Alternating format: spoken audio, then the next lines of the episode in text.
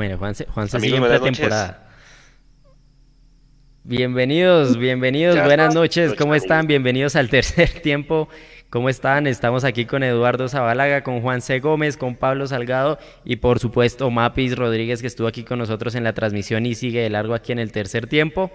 Bienvenidos todos aquí al análisis al primer tercer tiempo del año. Se vienen tercer tiempos muy nutridos. Santiago Celis, Diego Ramírez, Carlos Alonso, Camilo Rodríguez, Andrés Díaz, bienvenidos a, esta transmisión, a los que ya se van conectando. ¿Cómo vieron el partido de hoy? Los dejo con Juanse para que sigamos en este gran tercer tiempo. Bueno, buenas noches a todos, a toda nuestra audiencia, a nuestra comunidad, compañeros, buenas noches, bienvenidos, feliz año para todo. Como decía Pablo ahorita que se conectó de récord, yo no sé hasta cuándo sirve, para hasta marzo servirá la, la frase feliz año, feliz inicio de 2023 para todos, 11 de enero, 9 y 18 de la noche, y bueno, también empezó el año de, Millonarios con, un empate, que en esos partidos lo que menos importa muchas veces es el resultado, sino de los rendimientos individuales, la idea de juego, eh, ver las alternativas que usó, que Gamero, eh, el uniforme de amores y de odios, eso sí, hay gente que le gustó, hay gente que no le gustó. Uno hoy mira en un mes y seguramente si la sacan a la venta, que es una camiseta de entrenamiento, ya María Paula nos va a contar los detalles, eh, pero pues que les tocó utilizar fortuitamente porque el Hertha de Berlín también tenía los colores azul y blanco y era local, entonces pues le tocó a Millonarios usar ropa de, de entrenamiento, pero seguramente hacen un buen mercadeo capaz, la sacan a la venta y la gente la adquiere. Eh, muchas cosas por hablar en medio del partido. No sé si fue a propósito, Millonarios hizo la presentación de Jorge Arias, el nuevo central que viene del Atlético Junior. 30 eh, años, central zurdo. Seguramente lo traen como reemplazo de, de que se fue al Tolima. También vamos a analizar eso un poco y bueno, analizar lo que fue este partido con el Hertha de Berlín y ver los niveles pues, individuales de Millonarios y todo el tema de la nómina y lo que nos depara para el partido ante River y un poco hablar también de lo que será pues este primer semestre para Millonarios. Siendo más, le doy la bienvenida a mis compañeros. María Paula, buenas noches. ¿Cómo vio el partido? Arrancó por usted, que usted pues vio el partido y estuvo en la transmisión.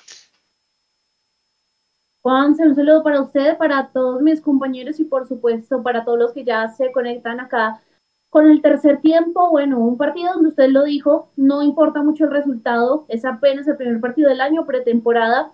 Creo que uno se espera eh, que por supuesto los jugadores todavía no estén a punto físico, que haya de pronto un bajón en ciertos aspectos de rendimiento, porque apenas por supuesto es el primer partido del año, varias cosas para rescatar, seguramente ya las vamos a ir desmenuzando, pero como comentario inicial puedo decir que eh, me dejó tranquilidad ver ciertos aspectos en el juego y la circulación de la pelota del equipo y hay otros donde de pronto hay dudas en defensa y nuevamente en la explosividad que podamos tener en ataque, por supuesto, a falta de ver eh, a Uribe y a Leo Castro, ¿no?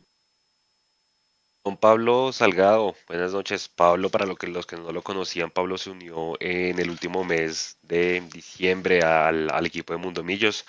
Pablo es fotógrafo de la revista Bocas, hace un muy buen trabajo para que vayan y vean su, trabajo, sus memorias que deja retratados y verdad muy, muy, muy interesante. Y bueno, también hace parte del equipo de Mundo Millos. Pablo, buenas noches y su opinión del partido, primer partido de pretemporada de Millonarios. buenas noches a todos, mucho gusto a los que están eh, viéndome por primera vez. Un placer también, estoy viendo por primera vez aquí a Mapis. Un placer de estar en esta mesa de trabajo y ojalá que podamos aportarle eh, mucho a este, a este combo que se une a estas horas en el tercer tiempo. Vi a Millonarios, que es prácticamente el que cierra el año pasado con el centro delantero, con la variación del extremo que ya se nos fue, y con un Cataño que me parece que hizo un muy buen primer tiempo, con un Giraldo que pareciera que no se hubiera ido Millonarios, me pareció que es un jugador que juega muy cómodo con Millonarios. Me gusta la dinámica que tiene ese jugador, sube, baja, tiene muy buen estado físico. Cuando entra Larry en el segundo tiempo, también se ve nuevamente el, Larry gladiador. Creo que tenemos un muy buen mediocampo entre, entre digamos, eh, mixtos y, atacantes. Me parece que esa rotación de volantes fue muy interesante en Millonarios. Y hablaremos de eso, pero me parece que fue un muy buen partido de Millonarios. Me gusta ese Millonarios. No tenemos todavía el ataque 2023, que son nuestros goleadores, y sin embargo es un equipo que sigue generando fútbol en ataque, lo cual me sigue dando tranquilidad. Un equipo que tenía al frente un Hertha de Berlín que pensaba que, pensaba que éramos de segunda división. Creo que se enfrentaron ellos eh, a un muy buen equipo Millonarios. Eh, y me da una muy buena sensación el equipo. Me gusta, me gusta, me gustó Guerrero, por ejemplo. Guerra, perdón, Guerra. Me gustó Guerra, Guerra me gustó cómo entró enchufadito en el segundo tiempo. Entonces creo que, creo que hay una muy buena sensación con este equipo que hoy jugó en naranja. Sin hablar con el diario del lunes, Edu, con las buenas noches, mucha gente dice que estos tres rivales, eh, Hertha, River y Liga, pueden ser prácticamente una de las mejores pretemporadas en cuanto a nivel de los rivales que haya tenido Millonarios en los últimos tiempos. Pero por lo menos en lo que vimos hoy es un buen rival, más allá de que vaya de mitad de tabla en Alemania y esté peleando cerca de pelear descenso, pero fue un buen examen para Millonarios. Con las buenas noches, Edu. Yo, Hanse, y a toda la gente que está conectada con nosotros desde cualquier lugar del mundo, Millos, y a Nico ahí atrás que nos permite llegar hasta, hasta sus lugares de recepción de esta señal. Mapis Pablo y a usted, Juanse, buenas noches. Em, mire que lo del feliz año, yo creo que pasa es en Colombia, hermano.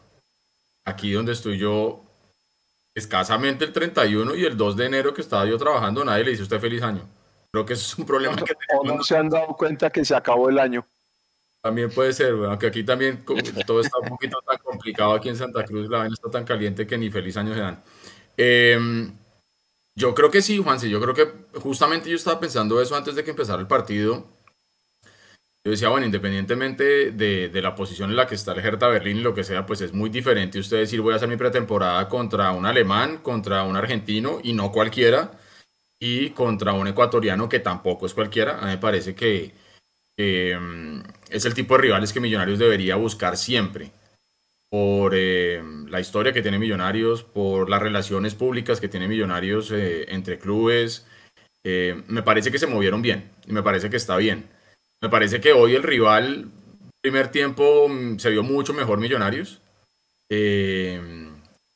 creo yo que sí fue, digamos que un partido no tanto de pretemporada cuando usted los ve tiesos, cuando usted los ve como sin ganas de correr. Creo que hubo pasajes del partido con buena intensidad. Em, y obviamente esperando a ver qué va a pasar con River, pero sí coincido, Juanse, que es un gran acierto una pretemporada con tres equipos rivales como estos. Es un gran acierto también eh, hacer la noche embajadora el 22 de enero, el domingo. Ojalá la gente que está en Bogotá realmente vaya porque eh, hace mucho tiempo, Juanse, usted sabe que aquí veníamos pidiendo desde años, desde que empezó Mundomillos en el 2017, veníamos pidiendo este tipo de iniciativas.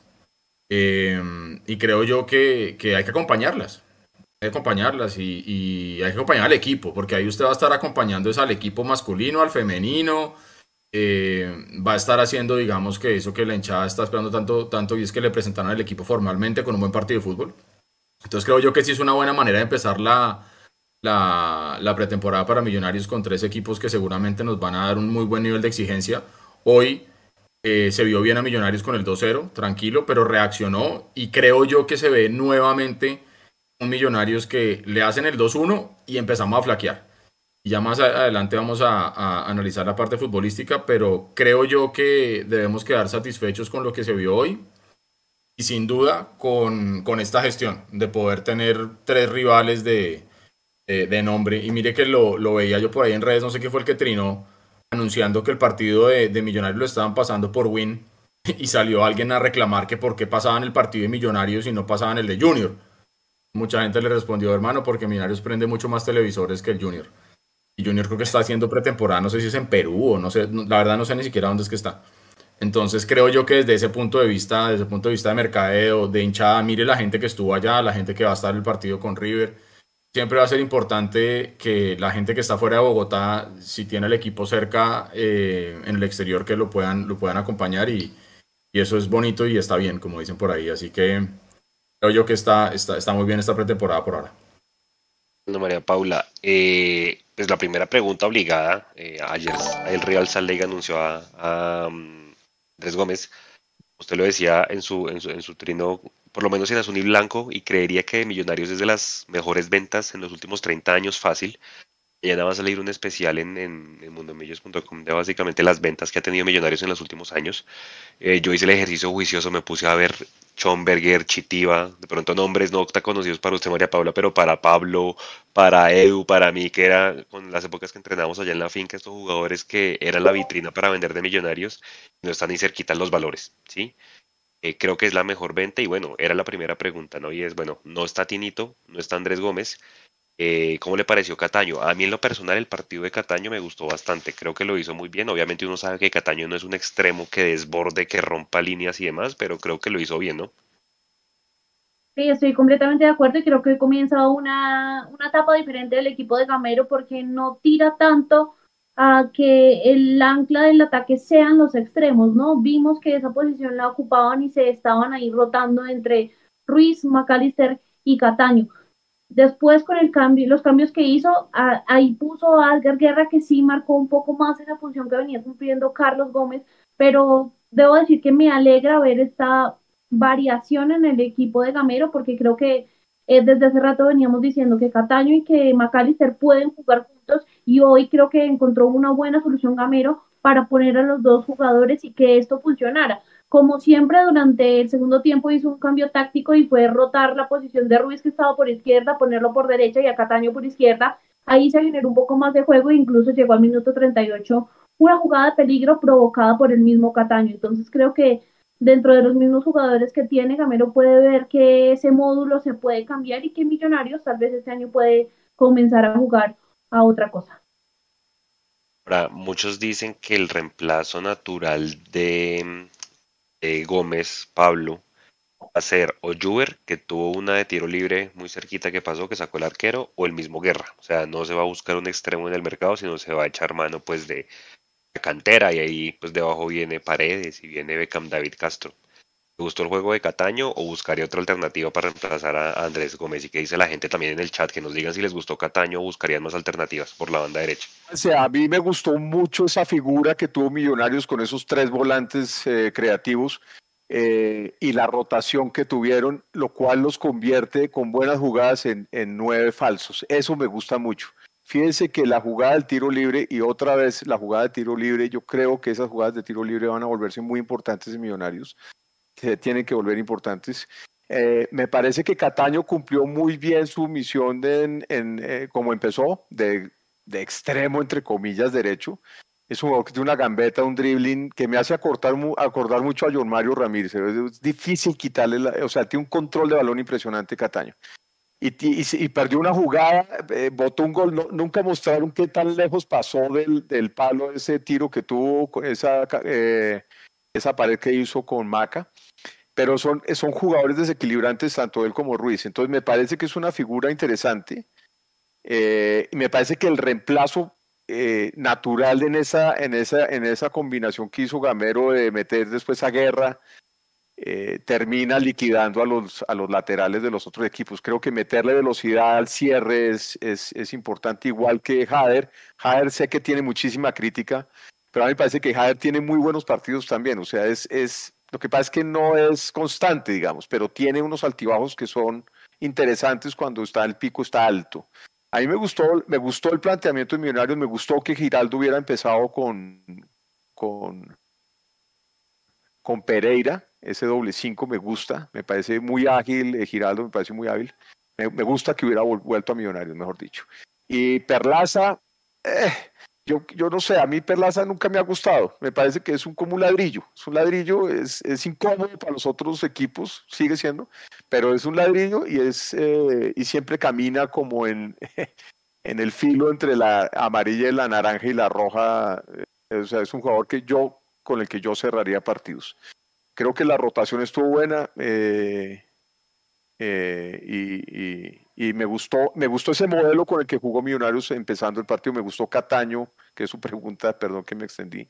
Pero Cataño me gustó, me parece que es un jugador que dribla mucho, que, que eso digamos que cambia un poquito la figura de extremo extremo, lo vuelve un jugador súper habilidoso y que puede generar opciones de gol como, como pasó.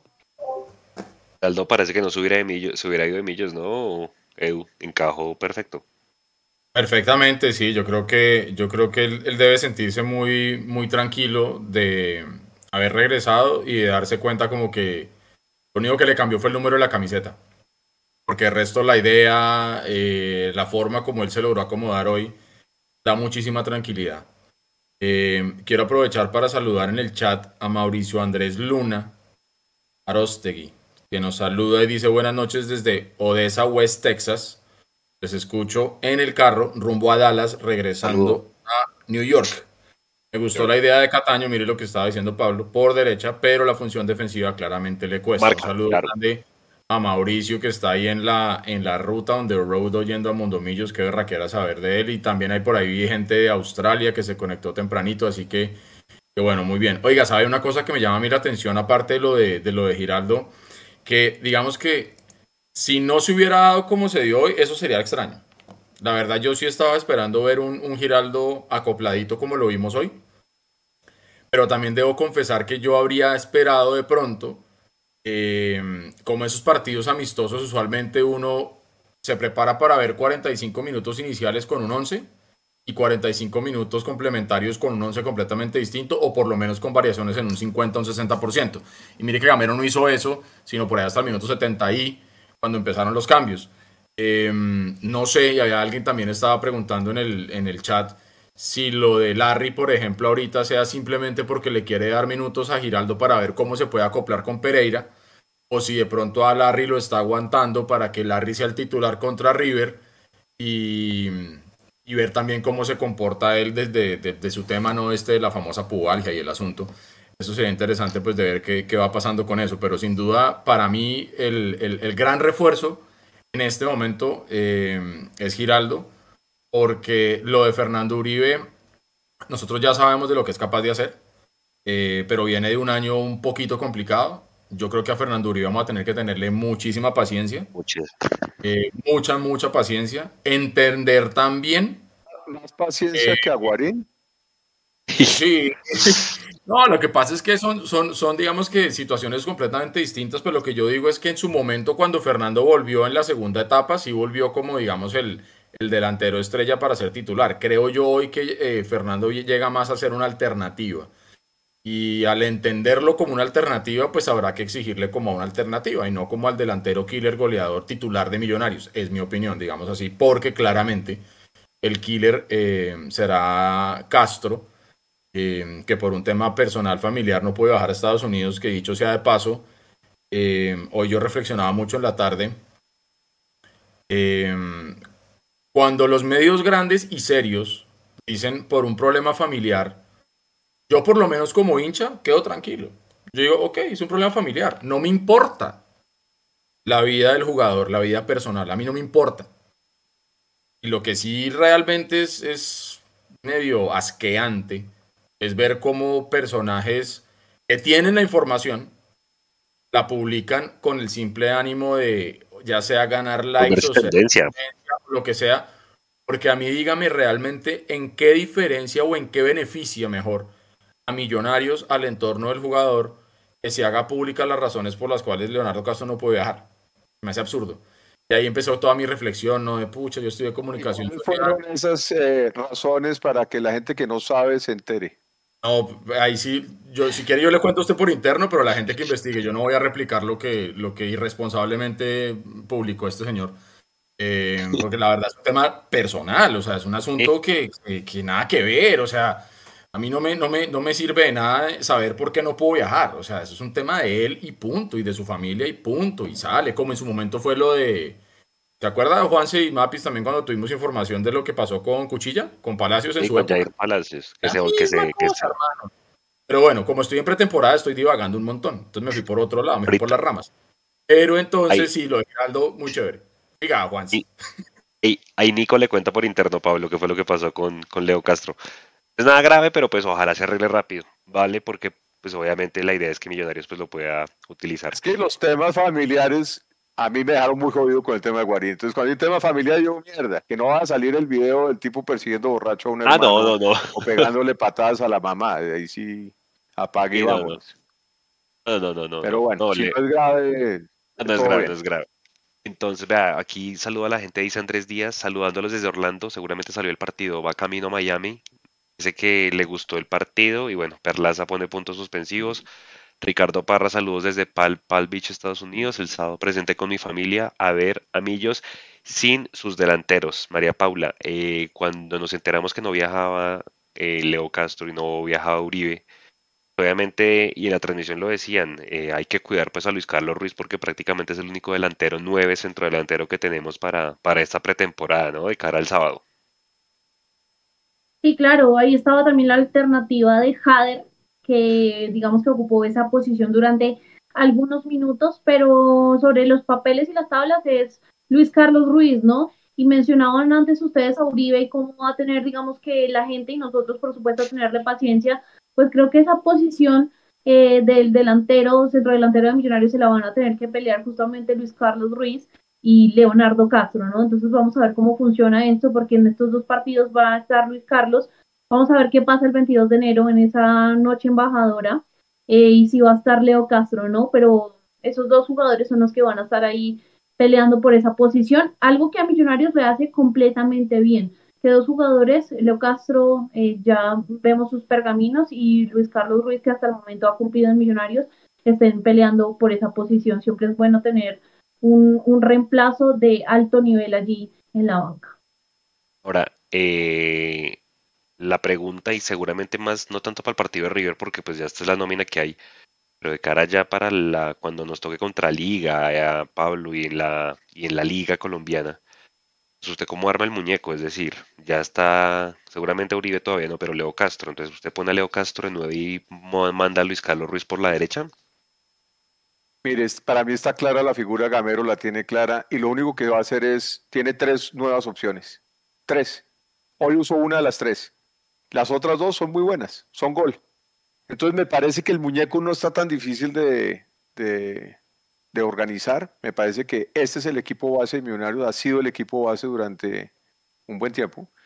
Entonces creo que los partidos que vienen va a ser un muy buen bloque. Yo creo que lo que hizo Millonarios al final de este partido, como para analizar un poquito la segunda parte, Gamero no quiso perder el partido. Me pareció que era clarísimo que no quería perder el partido.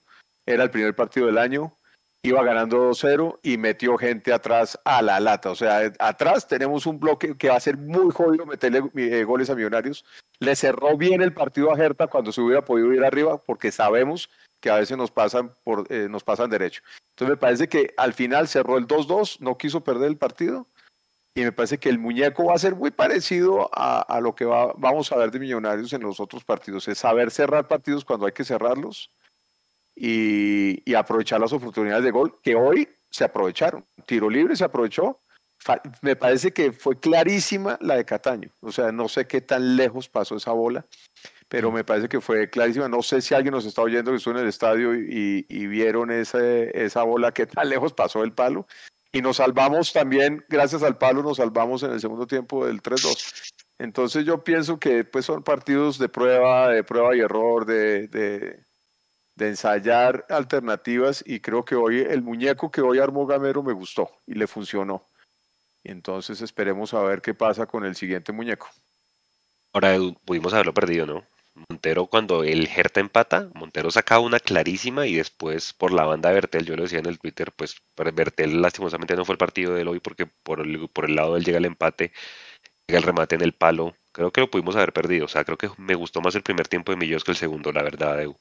Primero Perdón, eh, eh, Edu, pero, pero además el penalti se lo, se lo regalaron al Hertha. A mí eso no, para mí no fue penalti y mucho menos amarilla para, para Pereira. Pero adelante, Edu, perdón. Ya me parece que, que, de pronto exageró un poquito el juez, pero bueno, uno también entendería que a lo mejor los jueces también están en pretemporada y el tema. Eh, a mí me gustó el primer tiempo de Bertel. Ese sí me gustó. Pero claramente en el segundo se quedó. está la del palo que usted menciona, Está la chilena, que también tuvo el Herta, que afortunadamente fue al centro y estaba bien parado Montero. Eh, pero también la tuvo Millonarios con el tiro libre de, de Juber. La que menciona Pablo de Cataño, que por digamos que por la disposición de las cámaras en un estadio tan tan pequeñito, pues digamos que la transmisión de televisión no nos pudo mostrar bien qué tan cerca o qué tan lejos pasó. Incluso la, la, cámara que estaba en la tribuna, cuando hacía el plano abierto y se atacaba hacia lo que entendería yo es norte, o sea, a la derecha de la pantalla, se veían más cabezas de hinchas que la, que la, que la línea, digamos, de lateral del, de la cancha. Sí, las banderas. Sí, entonces, em, para mí Bertel cumplió en la primera parte, pero en la segunda sí efectivamente se quedó y por ahí yo creo que encontró Gerta el hueco y se dio cuenta que por ahí estaba la autopista y, entraron por ahí. Entonces yo creo que también es, es, valioso lo que estaba mencionando Pablo. Nosotros muchas veces le criticábamos a Gamero que no cerraba los partidos. Em, yo soy de los que siempre ha dicho, y ustedes los que me conocen y nos oyen hace rato saben que yo soy de este pensamiento de que Millonarios tiene que salir a ganar todo lo que juegue el campeonato de banquitas del barrio o un partido contra el Hertha Berlín en Orlando. Pero em, creo yo que Millonarios salió con esa mentalidad y no en vano se fue arriba a 2-0. Lo que pasa es que el Hertha se despertó con ese 2-1, con ese penal que estaba mencionando, un poquito dudoso efectivamente para mí también. Se despierta el Hertha y, le da el par de masazos muy rápido a Millonarios. Y ya después se viene, digamos que todos los cambios, buscando como, como cerrar un poco eso y también darle un poco de minutos. Mm, yo creo que Millonarios estamos en un punto donde yo creo que Juan, si usted se acuerda, cuando se va, cuando llega Montero, decíamos, pucha, llegó arquero y no tenemos delanteros. Cuando llegaron delanteros en su momento y no teníamos arquero, decíamos lo mismo. ¿Se acuerda que decíamos por taparnos la cabeza donde tapamos los pies? Creo yo que en este punto, eh, y ojo, sobre el papel, y sobre una hoja de inscripciones en Di Mayor, cualquier cosa puede pasar. Pero sobre el papel uno podría decir que tenemos un equipo equilibrado, porque tenemos el arquero, tenemos ahora no solamente un delantero de peso, como es el goleador del campeonato pasado y del campeón de Colombia, eh, Castro, tenemos a Fernando Uribe, que ya sabemos lo que sabe hacer, tenemos a Luis Carlos Ruiz, que si bien se sabe y se entiende que no es goleador, es un jugador que colectivamente le aporta mucho a Millonarios y mire que hoy la que tuvo la invocó Clarita. Una gran asistencia de Daniel Ruiz. He dicho sea de paso, para mí Daniel Ruiz sigue un poquito borroso, sigue un poquito perdido. Acuerdo. Y, mire que yo mientras estaba viendo el partido, yo pensaba, eh, muy en la línea de lo que usted decía, Juan, en su momento de cuando uno estaba jugando en las inferiores y uno pensaba, pucha, yo quiero ser jugador profesional y ta, ta. Que usted llegue y, y otro pelado que está con usted se vaya en una operación tan, ahora sí me voy a robar la palabra de Serpa, tan rimbombante para, para Estados Unidos y que Daniel Ruiz pueda decir, pucha, ¿y yo qué? Porque dejémonos de joder. Creo yo que muchos pensábamos que se iba primero Ruiz a que se iba primero Carlos Gómez. Se va Carlos Gómez y entonces uno dice, bueno, esto, ¿qué tanto le puede llegar a pegar a la cabeza de un Daniel Ruiz de decir, pucha, ¿y yo entonces para cuándo? Y que de pronto la cabeza la tenga en otro lado. Porque yo lo veo todavía borroso, es un jugador de mucha calidad, pero, pero de pronto no es lo que, a lo que estamos acostumbrados a ver. ¿Qué hubo? ¿Qué hubo? Buenas. Bueno, eh, hablando de ese tema, ¿no cree que ese, esa falta de salida de Daniel Ruiz del equipo no, no sea por un tema físico? Algo que Andrés Gómez sí se lo llevaba por delante a, a Daniel Ruiz. Daniel Ruiz tiene mucho talento, mucho pase, mucho, pero físicamente sabemos que está cortico, a diferencia de Andrés Gómez que con, con, su fuerza que, que en, en, el cuerpo él no se ve así súper grande, pero se, se veía que tenía fuerza, tenía mucho torque y creo que por eso también se lleva ganando la, la oferta que, que se llevó. Sí, lo que pasa es que también son jugadores de un corte muy distinto, pero digamos que yo adhiero, a, yo, yo, adhiero a eso. O sea, Daniel Ruiz es un jugador más de pausa, es un jugador más de, de, de, de, pensarla, ¿no? Uno es un jugador que uno está esperando que la filtre, por ejemplo, mientras que Gómez obviamente es un jugador que uno ya se dio cuenta de la potencia que tiene para meter esas diagonales, por ejemplo. Eh, entendiendo sí también que se le criticó mucho en su momento a Gómez la falta de definición.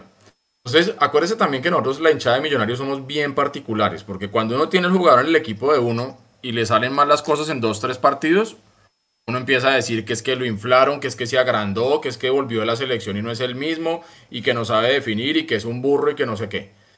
Anuncian que se va y empezamos a decir, no, se nos fue el crack y ahora qué vamos a hacer, se acabó el mundo. Yo no sé si es que yo estoy viendo la vida ya un poquito diferente, hermano, pero yo como que ya este es el, deber ser y el desempeño normal de un equipo de fútbol. Comprar y vender jugadores. Que les vaya bien y que se puedan vender rapidito en el momento que tiene que ser. ¿sí? Y creo yo que en el momento que tiene que ser, y como dice Pablo, ese es el negocio. Las empanadas se venden calientes, dicen.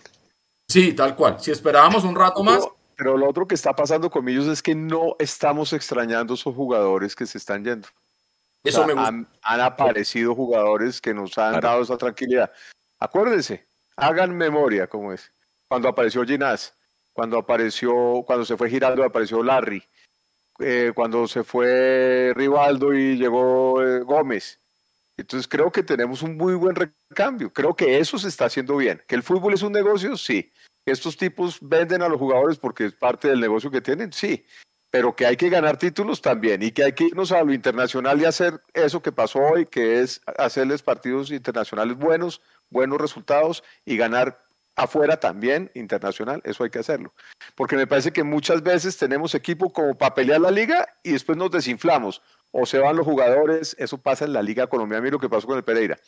Se desinflan los, los equipos, se terminan desinflando en Colombia porque es un negocio. Los jugadores sueñan con irse porque es el cuarto de hora que les empieza a ellos eh, de economía para su familia, para su vida, y ese cuarto, para mí es un cuarto de hora que tienen los jugadores.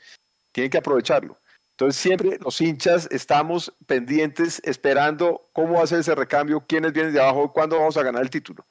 Pero también hay que empezar a soñar en grande. Creo que la, apuesta de este Millonarios es mantener esta base muy sólida, eh, complementarla con estos 20, estos dos, yo le digo 20, 23 a estos dos goleadores que vienen, y creo que tenemos un muy buen muñeco para este año. O sea, yo tengo esas, tenemos muy buen mediocampo, chicos. Ese mediocampo de es muy sólido. Tenemos, los, piensen los tres de adelante. Si ustedes tienen que describir a Daniel Ruiz como jugador, ¿cómo lo describirían? Esa es una pregunta que les tengo a ustedes y a los que oyen. Daniel Ruiz, ¿cómo lo describen a ustedes como jugador? Porque goleador no es. Extremo, extremo tampoco. ¿Cómo describen ustedes eh, ese jugador? Es una buena pregunta. María Paula, ¿cómo es que Daniel Ruiz?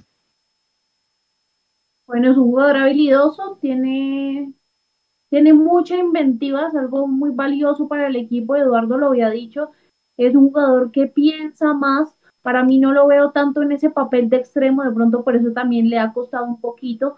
Eh, así que bueno, un jugador inteligente con la pelota, veloz cuando tiene que, que pensar, es decir, piensa muy rápido, eh, gambeteador por momentos, no es goleador claramente, le hace falta algo de velocidad, no es igual, no cumple ese mismo papel que Gómez, porque Gómez apoyaba mucho más en la marca, es un jugador que iba y volvía, esto no tiene, Ruiz no tiene esas características, entonces yo creo que por ahí va un poco más el tema, ¿no? se llevan los goles de Gómez. Yo creo que por eso se va primero Gómez que, que Ruiz. Tiene más gol Gómez, más explosividad en la banda. Y creo que por eso sale más rápido, ¿no? Señora, sí, es tal cual. Es tal cual. De pronto el módulo, la función de marca no le ayudan. Pero es un jugador que, fíjense, no era su mejor partido, como decía Edu, pero en un pase rompió las líneas del Jerta y puso a cobrar a, a Luis Carlos. Exactamente, Juanse. Y realmente ese es el tipo de jugadores, por ese perfil, por esa, por esa característica que tiene Daniel Ruiz, son de esos jugadores que pueden ser, como se decía en la época, rateros, o sea, de ratos. Puede ser que esté desaparecido 60 minutos, pero te aparece en dos, que pone a cobrar al delantero y ahí está. Y ahí terminas hablando tú de las asistencias que hizo y no sé qué. Es cierto que la explosión que tuvo Daniel Ruiz al principio cuando llegó, hacía ver de pronto que fuera a ser mucho más brillante lo que estamos viendo hoy. Eh, yo creo que Gamero la tiene clara. Y yo creo que Gamero lo está llevando con calma, lo está llevando tranquilo. Eh, a Gómez claramente no lo iban a poder retener más. Porque también dejémonos de joder. A, Gómez se le hizo una prensa tremenda. O sea, yo no sé si fue acierto o desacierto el tema del famoso apodo este. Eh, pero la gente empezó a hablar de él. Y efectivamente es un jugador que valía la pena que se fuera, no solamente como dice Pablo porque es el cuarto de hora del jugador, que es cierto, ellos viven de esto, sino porque también hay que pensar desde el punto de vista del equipo, era el cuarto de hora para el equipo también. Porque si por ahí mañana ya se baja la espuma y ya no eran 4 o 3.5 millones como están hablando, sino 2, la cosa iba a ser un poquito más compleja. Entonces yo creo que Millonarios en este momento tiene si usted mira al frente de ataque, tenemos alternativas y alternativas de nombres gruesos. O sea, no estamos hablando, digamos, de cualquiera, ¿sí? Jugadores de experiencia y jugadores con éxito demostrado. Dos goleadores como lo son Castro y Uribe. El jugador colectivo que también tiene gol de vez en cuando, que es eh, Luis Carlos Ruiz. tenemos el recambio con Guerra, tenemos el recambio con Juber, tenemos el recambio cuando ya digamos que le podamos empezar a ver minutos con Beckham David. Sea, digamos que viene, digamos, de atrás algo, o sea, tenemos base, tenemos fondo, ¿sí? No nos estamos quedando eh, con el plato vacío. Si miramos la parte de la mitad de la cancha, sobre todo en la parte de contención, también tenemos una, no solamente cantidad, sino calidad, ¿sí? Y lo que estábamos hablando, el cuatro posterior, encabezado primero por, por Vargas, por eh, Ginás, eh, hay que ver la llegada de, este Manarias, a ver cómo está la cosa. Eh, y Montero, creo yo que tenemos un equipo robusto al que se le están haciendo los ajustes de pronto que se necesitaban. Eh, y creo yo que Gamero también tiene la lección más que aprendida. Tener plan B y plan C cuando tenga que cambiar el módulo durante un partido, aprender a cerrarlos cuando toque hacerlo. Hoy, por ejemplo, vi una cosa que no se veía hace mucho tiempo, en algún momento Daniel Ruiz precisamente, se mete una complicada tremenda en defensa en la banda, lo que sería, digamos, occidental sur, se metió una complicada tremenda, tanto así que la pelota termina volviendo al centro y Pereira cogió esa pelota y la mandó para la tribuna, hermano. Claro. Eso no se veía, o yo por lo menos no recuerdo haberlo visto mucho en el, en el Millonarios de Gamero, y a veces usted tiene que tener la personalidad para hacer eso y no complicarse. Está bonito y está bien que usted quiera salir jugando siempre. Hubo una posesión de pelota que duró casi tres minutos. Maravilloso, buenísimo. Y la posición la termina, no fue con una falta. ¿sí? Está bien tener eso, pero también usted tiene que tener la suficiente personalidad. Cuando tenga que botar la pelota para la tribuna, hágalo.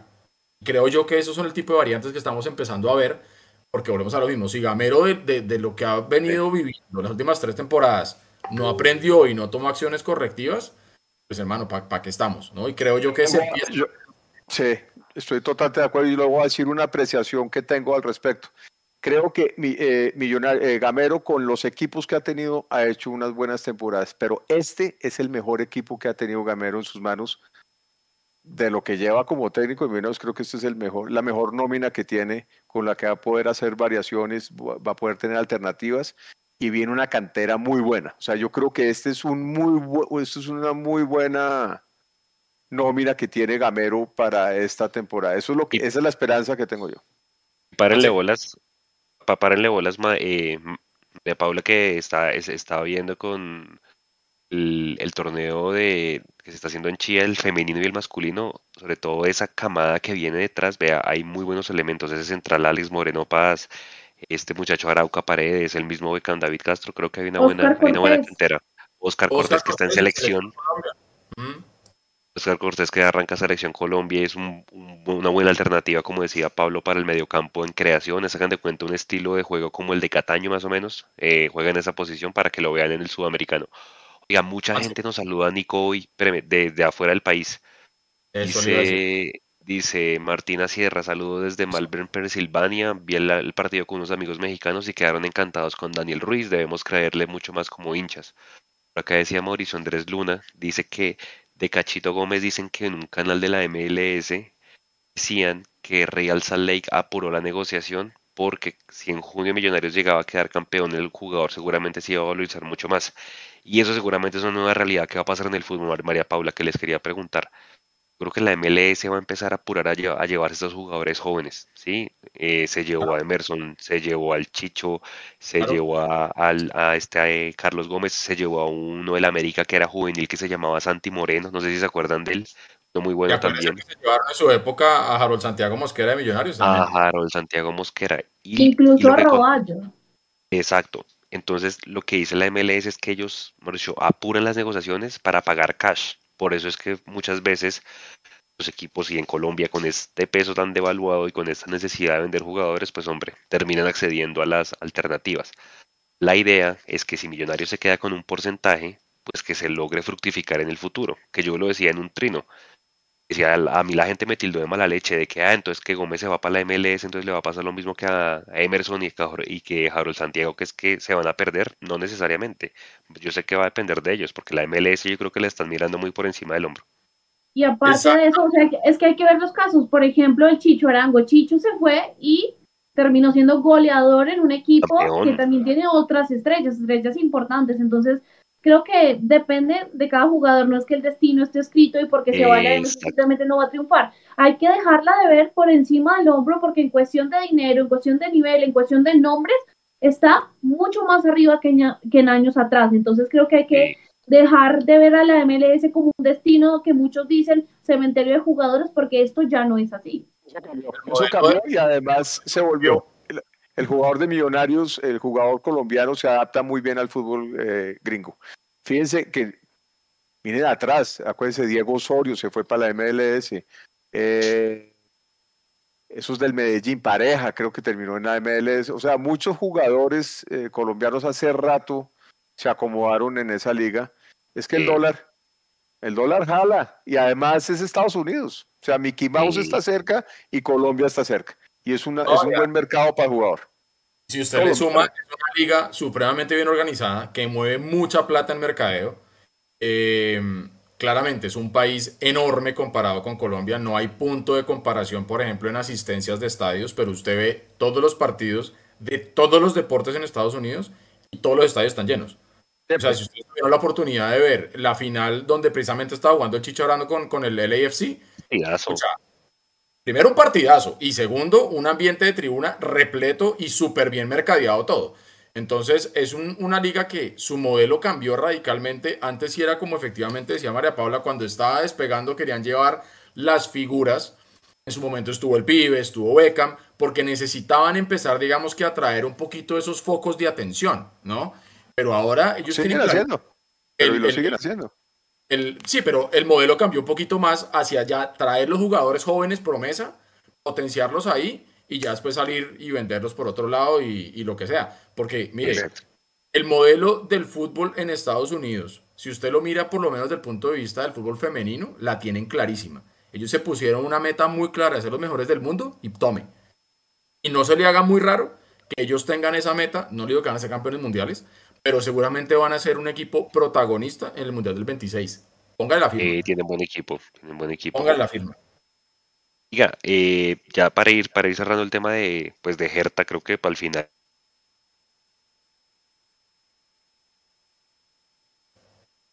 Pues como Perlaza por, por, por mejorar. Eh, los volantes creo que todos cumplieron y también pues Luis Carlos Ruiz con su gol y pues los que entraron creo también lo hicieron bien. Se viene River, María Paula, rápidamente ahí en tres minuticos, usted que vio el partido de River con Monterrey, ¿cómo le pareció? Creo que River pues la principal novedad que tiene en sus contrataciones es Nacho Fernández que vuelve y se dice que va a venir Salomón Rondón, ¿no? A jugar con, con Borja. No sé si hay alguna novedad de, de River en contrataciones y cómo vio usted pues, el equipo que ahora dirige, se llama el técnico. Sí, bueno, yo lo decía en la transmisión, River ha tenido este año dos amistosos, el primero en Argentina y el segundo, el de ayer, contra Rayados, ganó 1 a 0. Y las novedades, Nacho Fernández que regresa, se nota la calidad del jugador, creo que solamente con dos pelotas que tocó se nota realmente que suma el equipo, está cerca Rondón, por supuesto, en la delantera, y también se decía que estaban en conversaciones para que regresara Rafael Santos Borré. Eh, Creo que no han sido los dos mejores los dos mejores partidos, perdón, de River, por supuesto, es un nuevo técnico, ha cambiado la idea completamente, entonces es un equipo que apenas se está acomodando, se está acoplando y bueno, va a ser bueno medirse contra, contra River. Yo esperaría sacar un resultado a favor por lo mismo que estoy mencionando, no es un equipo que está armándose y está acoplándose la idea que trae de Michelis, que es un poco más estilo europeo, ¿no? Justamente es por esto que Juan no entró en este esquema, en este nuevo, nueva idea de juego de, de, de Michelis ahí en River. De acuerdo, vamos a ver cómo nos va. Es un buen examen también, pues porque obviamente River, pues hemos jugado varios partidos contra ellos. Mañana también va a salir un especial de Millonarios contra River. Va a ser el décimo partido en la historia de estos dos equipos. La última vez, pues no la pasamos muy bien. Nos metieron 4-1, si se acuerdan, allá en Boca Ratón. River nos ganó. Pues hombre, ya para ir cerrando, Edu y, Pablo se presentó, como decíamos, en medio del partido, pues el nuevo central, Jorge Arias. 30 años, perfil zurdo, por ahí Nico va a poner la pieza ahorita de las estadísticas. Hombre, el man, lo que le critican mucho es que tiene bastantes lesiones, pero fíjense que ya completa casi 300 partidos en su carrera. ¿sí? El tipo quedó campeón con el Cali de Dudamel, se ganó la liga con Junior, ha tenido tres periodos en Junior y también quedó campeón allá en Olimpia varias veces en, en Paraguay. Como decíamos off the record con María Paula, Pablo parece ser un buen, un buen suplente, ¿no? Siempre y cuando pues la parte física lo, lo permita. Me parece que teníamos buen eh, cambio para el perfil derecho de los centrales. Este izquierdo va a entrar bien. Según Murillo también va a estar ahí cerquita. Murillo tiene la opción también de jugar de lateral. Eh, y ver cómo, pues, por lo menos tengo la certeza que en Barranquilla este señor va a jugar bien. Ojalá que le vaya bien en esta era de millonarios y, y que de verdad sea un buen cambio para, para Vargas dice Edu? Arias. La pregunta para mí sería, efectivamente, o sea, realmente lo, lo planteaba María Paula, se va a Cuenú, llega este man. Entonces uno dice, bueno, uno por otro, habrá que ver ya cuando esté en la cancha que tiene para ofrecer. Em, pero uno diría, si usted se pone a mirar estrictamente desde el punto de vista práctico, Millonarios dejó ir a un defensa reemplazó el hueco con esa defensa. Claro, mucha gente estaba diciendo, ay, pero y entonces la oportunidad para Moreno Paz y no sé qué. Eh, muy seguramente tiene el plan clarísimo, ¿sí? Pero usted, si se le va a un defensa y no trae en el defensa, eh, y Gamero sale a decir que el recambio es Moreno Paz, le ha puesto que habría un gran sector de hinchada diciendo, pero ¿y ahora cómo así? Porque es que aquí nunca nos sirve nada. Eso tengámoslo muy claro y no se nos olvide que somos muy, muy calenturientos con, con, esa vaina. Oye, quiero saludar a Iván Peñuela, que está desde Ontario. Nos manda un saludo y dice que le gustó mucho el juego. Eh, por ahí estaba Bajo Vapor, que nos está saludando desde la costa, creo que es Cartagena, es que se me fue el mensajito. Sí, desde Cartagena y estaba saludando a María Paula, que qué rico volver a, a verla por acá. Oropel dice, Arias es más que Vanegas, Murillo y Cuenú. No va a ser titular, es un fichaje bueno, dice Oropel. Y Europel también estaba diciendo que en este mercado de invierno la MLS transfirió más de 20 jugadores a Europa. Y mire, aquí hay un, comentario que me llamó mucho la atención. Eh, Mauricio Andrés nos saluda desde Utah. Eh, pero por aquí decía, ah bueno, Haider Andrés Acosta decía, la MLS es una, una liga nefasta. Allá se va a podrir Gómez, dejen de meter cuentos. Voy a responderle súper pragmático. Millonarios ya lo vendió, Millonarios ya recibió plata, si al jugador le va bien, ya depende 100% del jugador, no de Millonarios. Millonarios hizo lo que tenía que hacer. Ese es el negocio del fútbol. Y, ya. ¿Listo? Esa es, como mi, opinión. Desde Melbourne, australianito G14, ese man siempre está conectado, o, o niña, no sé qué será, un abrazo. Andrés Moreno Arias es un jugador con recorrido internacional, eso es bueno para Libertadores, exactamente. Y Daniel Ruiz tiene que crecer en musculatura, dice Oscar Ordóñez. Pone el ejemplo de cuando Chicho en el 2017, Chicho Arango estaba un poquito flaco y luego volvió con mejor físico y la rompió. Yo no sé qué tanto el tema de Daniel Ruiz sea devolverlo a él un, un Kigan, un Macancán. Kigan. Sí, o sea, por ejemplo, un. Ojo, no, los voy a, no les estoy comparando. Ahora no, no salgan a decir que es que yo dije que eran iguales. Pero usted no necesitó nunca de músculos de más en un Mayer Candelo, por ejemplo. El músculo lo tenía en el cerebro, hermano. Y ese es el músculo que necesitamos que le funcione bien a Ruiz. Para que la pelota la ponga donde nadie más sabe que la va a poner, sino su delantero. El 10 colombiano, el 10 colombiano es cerebral. Exactamente. O vamos a hablar que, de nuevo, no los estoy comparando, pero vamos a hablar que el pibe Valderrama era un macancán. No. Eh, además, que acuérdese, Juanse, no sé si usted estaba en esa época, cuando en algún momento hablamos con la doctora Chica y preguntábamos cosas así. Ella decía, cada jugador tiene su plan y cada jugador tiene su propia carrocería, digamos, su propia infraestructura. Por más que un jugador sea un Volkswagen, un escarabajo, y por más que usted quiera, no lo va a volver en una camioneta, güey. ¿Entiende? O sea, usted puede potenciar al máximo ese escarabajo, pues no le va a cambiar la carrocería sustancialmente hablando y eso creo que es un tema importante porque a veces nos quedamos pensando que es que a Daniel Ruiz necesitamos es que el hombre sea más musculoso y musculoso quedó fue en el tifo ese que le hicieron. Ahí sí estaba musculoso, bueno, señores, 16 de la noche, creo que es un inicio de Millonarios. Eh, creo que tuvimos pues buenos puntos, eh, una preparación, eh, buenos rivales en lo que se viene pues el, próximo sábado en, en, en Fort Lauderdale. Seguramente mucha gente va a ir, acuérdense que para uno muchas veces es normal, ¿no? Ir cada 15 días al estadio, pero para esta gente que una vez al año Millonarios pues vaya a hacer pretemporadas allá, esta gente, pues imagínense, lo dejara todo para ir a ver a sus equipos. Balotel se toma fotos, sé todo porque. Se a la cancha, No sé si ustedes alcanzaron a oír, pero en la transmisión el, altavoz del estadio decía en inglés: por favor, no se metan a la cancha porque eso da cárcel. y la gente igual se metió a tomarse fotos con la gente. No entendieron, no entendieron y se metieron. Sí, exacto. Ay, no entendieron, viviendo ya no entendieron. Mm, el colombiano se hace, el, el, colombiano sabe cómo hacerse el loco. Así dice Carlos Zambrano, ya se están notando millonarios que tiene recambio, eso es verdad. Creo que la imagen con la que vimos a Millonarios cuando se quedó por fuera de la clasificación, un equipo físicamente roto, puede volver a pasar. Sí, creo que eso es una de las grandes enseñanzas que dejó el 2022 y bueno, ya sabíamos y ya dijimos acá, seguramente lo profundizaremos más adelante. El objetivo principal de Millonarios en el primer trimestre es avanzar de fase en Libertadores. ¿sí? Ojalá todos queremos llegar a grupos, pero por lo menos avanzar y pasar a Católica para acceder por lo menos a la Sudamericana. Eh, eso es para mí pues lo más importante y, esta pretemporada le va a Es billete. Y es plata. Y es plata, exactamente. es que así no nos guste. Así no nos guste. Y nosotros muchas veces hemos caído en ese romanticismo que, ojo, no es malo. Pero también hay que entender que, el, oxígeno para los equipos es la plata. Y la plata llega de, de los abonos, de la televisión, de la publicidad, eh, pero también de los torneos internacionales. Entonces, no solamente por el prestigio deportivo, es pasar. Creo que por el primer partido dan 400 mil, pero después ya pasan 500 mil. Y ya después, si usted entra a grupo, son 3 millones. Y luego le dan 300 mil por cada partido ganado al mérito deportivo. Y creo que eso es nuevo, no sé si ya estaba. Exactamente. Entonces, pues bueno, hay que apuntarle a todo eso. Esperen pues en los próximos días, pues obviamente mucho contenido con Mechu desde allá, desde Orlando, desde la Florida, con pues, entrevistas de hinchas, videos, todo lo que acostumbramos a hacer, notas.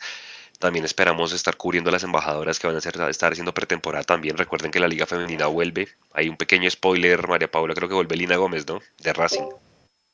Sí, ella estaba de vacaciones ella vuelve, ya está jugando en Racing, recordemos, ella regresa. Le falta hacer los exámenes médicos, pero bueno, ella está a punto y creo que va a ser una de las grandes incorporaciones. Mañana juegan las embajadoras contra Santa Fe, clásico, 10 de la mañana en Chía. La entrada es libre, nosotros vamos a estar allá, también lo pueden ver. Yo les voy a dejar el link también en las redes de Mundo Millos. Entonces, bueno, mañana también inicia el año para las embajadoras.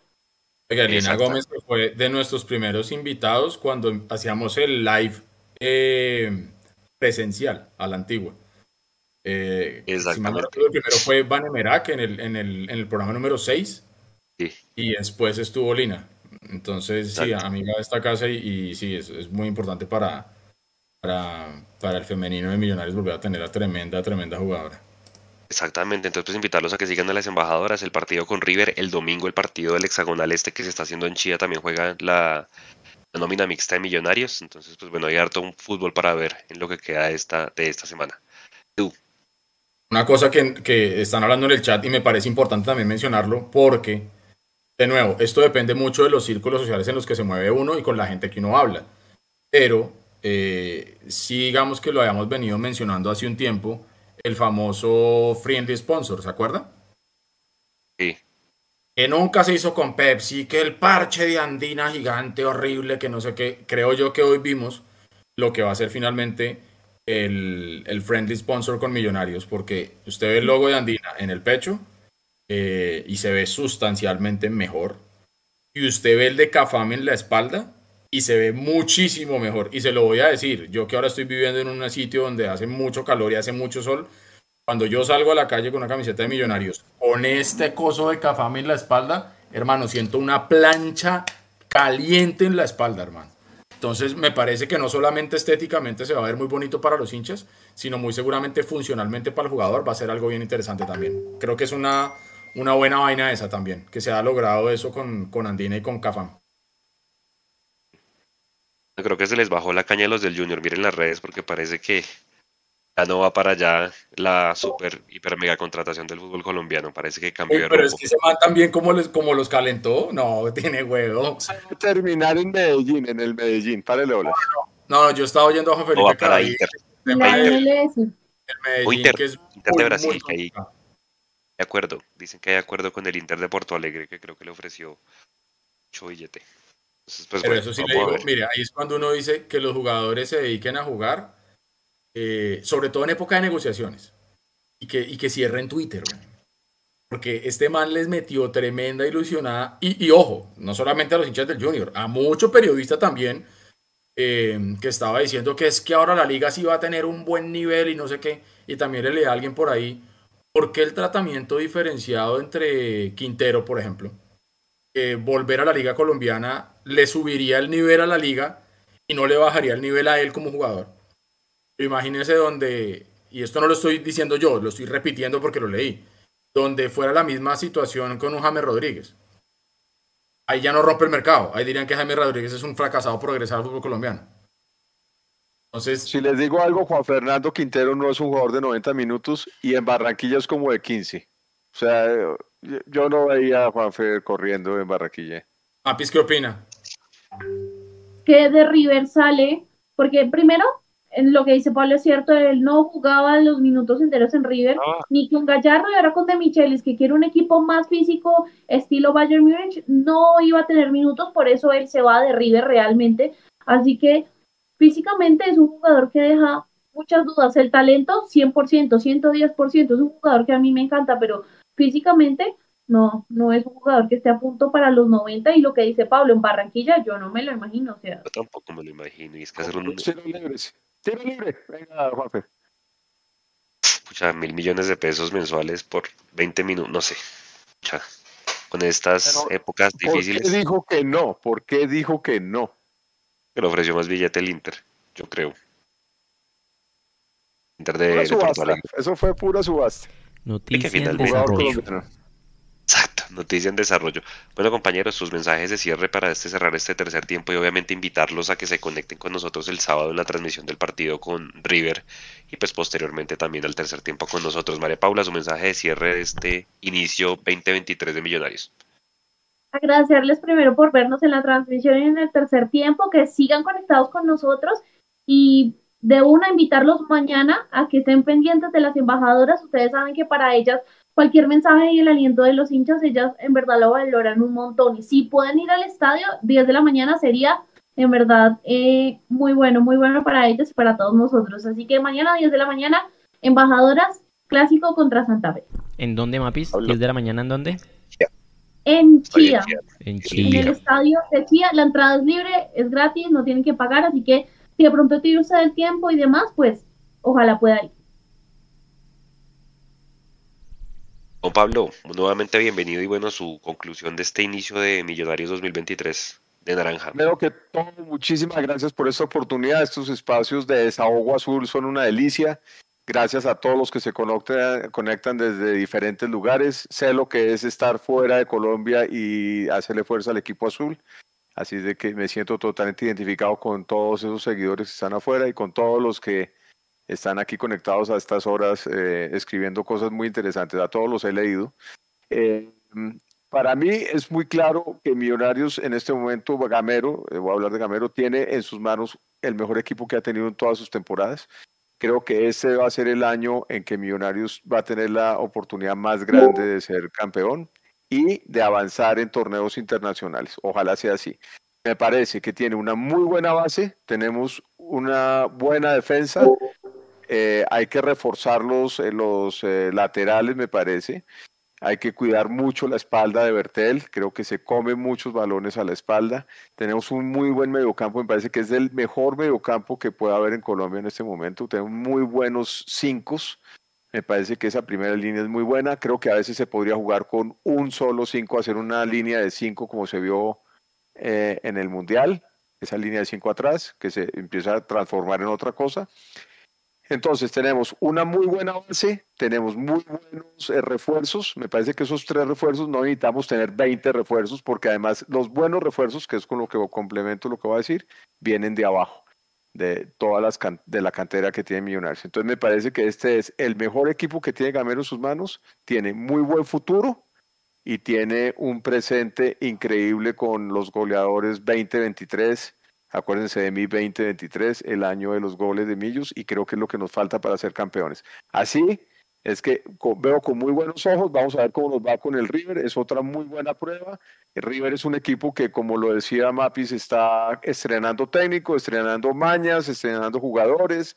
y el River es otra cantera del fútbol argentino muy importante, entonces va a ser un muy buen termómetro, ojalá que no nos, que nos podamos desquitar de ese 4-1 que dijo Juanse que nos habían metido la vez pasada que jugamos en Boca Ratón.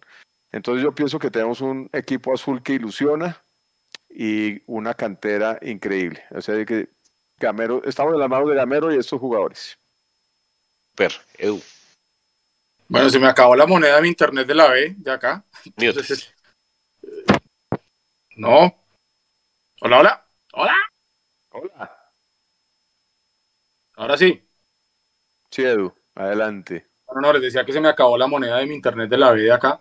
Entonces me tocó pasarme el teléfono. Pero bueno, ya para terminar, eh, yo estoy con mucha expectativa de lo que va a ser este, este Millonario 2023. Creo yo que tenemos una nómina supremamente, una nómina supremamente completa.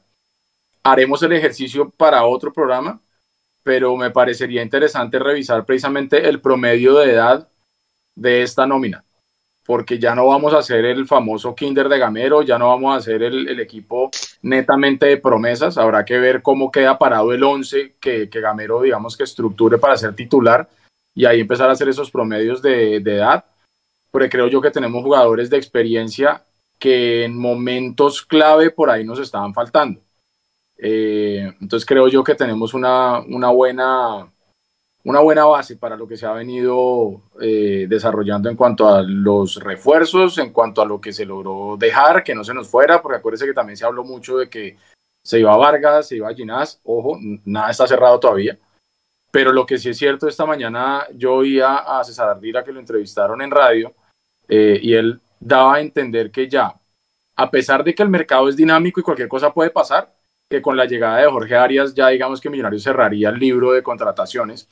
Eh, deja abierta obviamente una leve posibilidad de cualquier cosa que pueda llegar a pasar, pero por ahora yo entendería que con lo que hay nos vamos a la guerra eh, y creo yo que tenemos cómo y tenemos con qué porque ya hay experiencia, no experiencia de personas experimentadas, sino experiencia propia de lo que vivimos las últimas tres temporadas. Y creo yo que ese es uno de los grandes capitales que tiene Millonarios.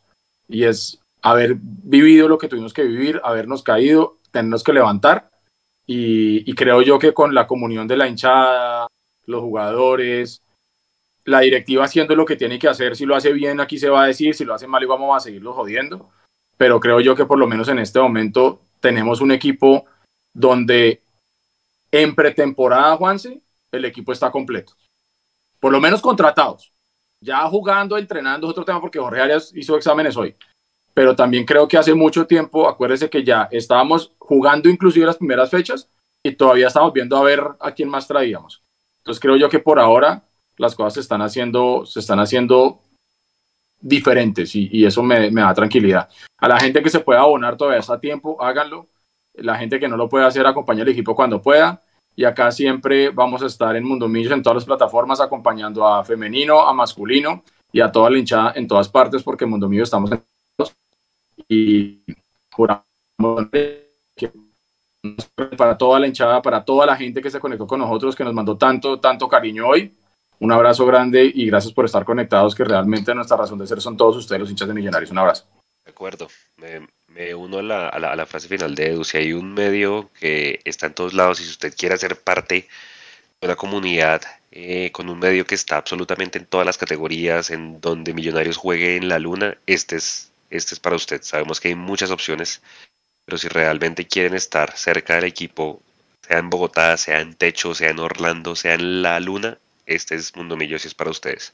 Muchas gracias de nuevo, esperamos estar con ustedes de nuevo todo este 2023 y nos vemos el sábado. Descansen y buena fin de semana para todos. Mañana sorteo y mayor. Mañana hay sorteo y mayor. Pendientes de nuestras redes a ver si hacemos algún live chiquito o algo para analizar el calendario. Cuídense. Gracias.